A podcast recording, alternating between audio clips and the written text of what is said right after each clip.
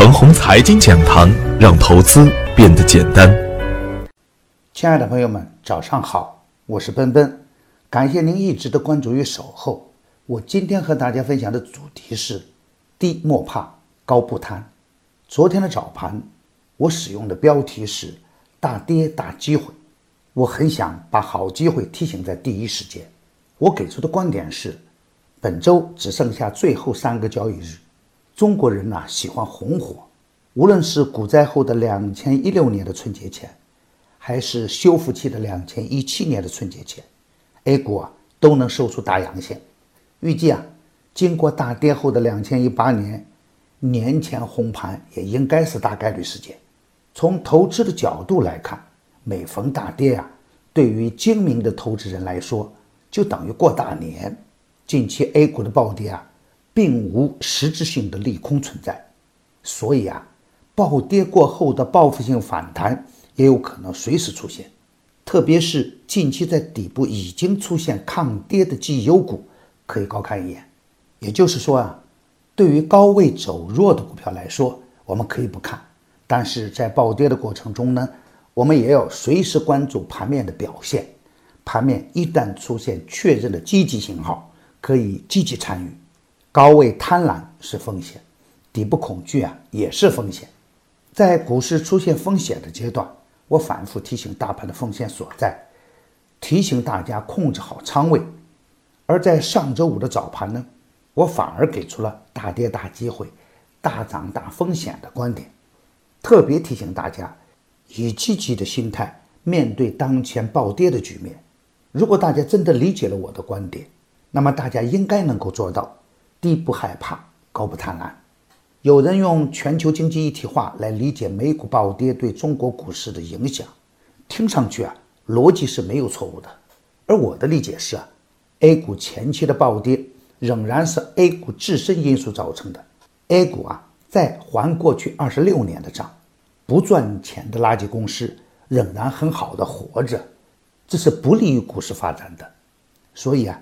在宝千里和乐视网的引领下，业绩差的个股出现了大面积闪崩的现象，再加上大股东质押到期不得展期的政策，以及监管层对年报的重视程度，使得以前造假的手法无法再用了。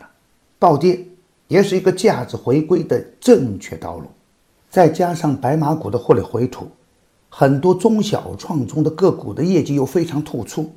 都会导致调仓换股的事情发生，再见美股的东风，促成了短线的杀跌形成。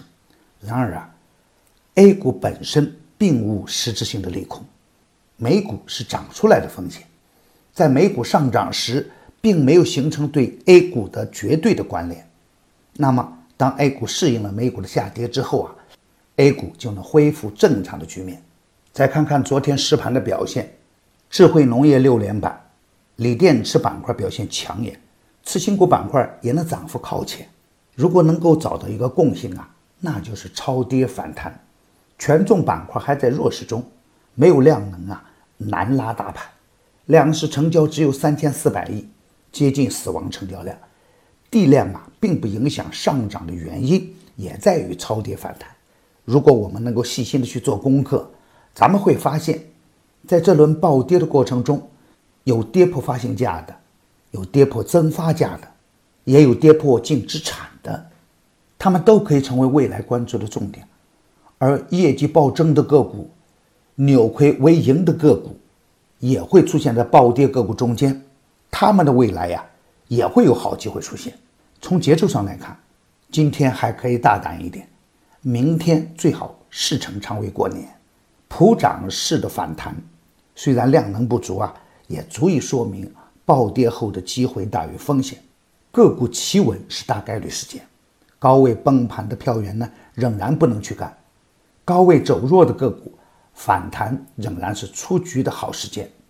底部强势反转的个股可以高看一眼，也可以大胆一点。当前的大方向啊，创业板中的底部强势个股，也要关注资源类股票中间的超跌反弹的机会。最好是创业板与主板中间的个股分仓配置，这样更利于板块间的强弱切换。我的观点只是我个人的观点，盘中所评论的个股只为说明我的观点，不构成推荐。如果与您的观点不一致啊，您说了算。另外，牛散选牛股的第一季已经结束，第一季开始的时间啊，正好是两千一七年的十一月十四日。